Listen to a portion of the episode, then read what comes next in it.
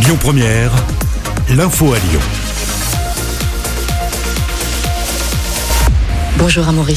Bonjour Manila, mais bonjour à tous. À la une à Lyon, les organisateurs de la fête sauvage sur les quais de la Saône ont été condamnés. Oui, souvenez-vous, le 30 mars dernier, 300 personnes environ s'étaient rassemblées sur place en fin d'après-midi. Résultat, les deux frères ont reçu une peine de 3 mois de prison avec sursis et 300 euros d'amende. Leur avocate dénonce une décision pour l'exemple. 8 ans de prison contre le principal agresseur de Jérémy, ce jeune homme de 22 ans qui avait été plongé dans le coma après avoir été violemment agressé. C'était en décembre 2019. Ça s'était passé devant l'hôtel de ville de Lyon. Le deuxième prévenu qui n'avait pas donné de coup à Jérémy écope lui de 6 mois de prison avec sursis. Un homme activement recherché après un accident à Vénissieux hier. Une femme de 38 ans qui traversait l'avenue Général de Gaulle a été percutée par une voiture qui l'a traînée sur plusieurs mètres. Le conducteur a ensuite pris la fuite. La victime a été prise en charge dans un état grave.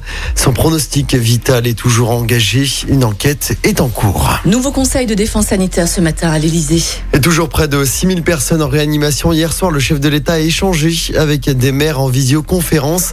La perspective d'une accélération du déconfinement à la mi-mai est toujours d'actualité.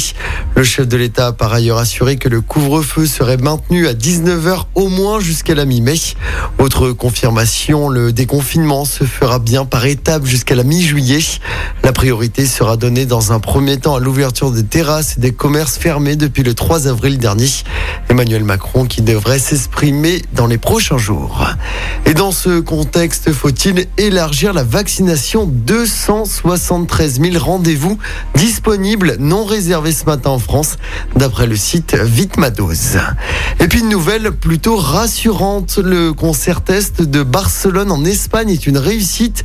5000 participants dansés masqués et sans distanciation sociale.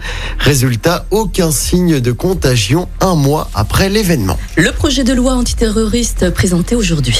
Il sera dévoilé en Conseil des ministres au menu perquisition administrative facilitée, surveillance renforcée des radicalisés à la sortie de prison et accès plus simple aux données personnelles. Dans ce contexte, Emmanuel Macron assistera demain aux obsèques de la policière tuée par un terroriste vendredi dernier à Rambouillet. En football, le Real Madrid a été tenu en échec par Chelsea hier soir en demi-finale allée de la Ligue des Champions. Score final, un but partout. C'est l'ancien lyonnais Karim Benzema qui a égalisé pour le club espagnol. Il devient du même coup le quatrième meilleur buteur de l'histoire de cette compétition à égalité avec Raoul avec 71 buts. Ce soir, dans l'autre demi-finale, le PSG accueille Manchester City. Coup d'envoi de ce match au Parc des Princes à 21h.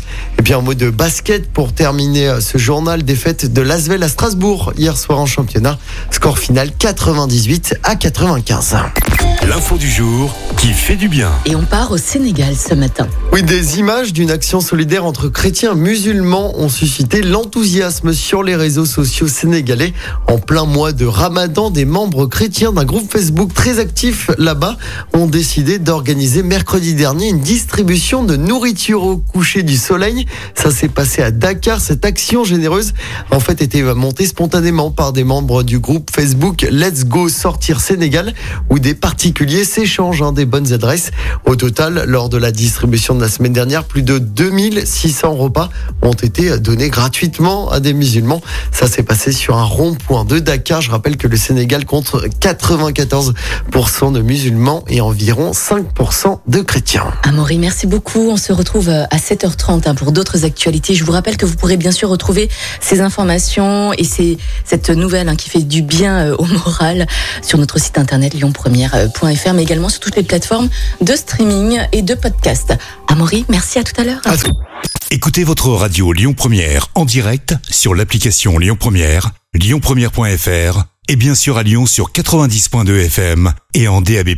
Lyon Première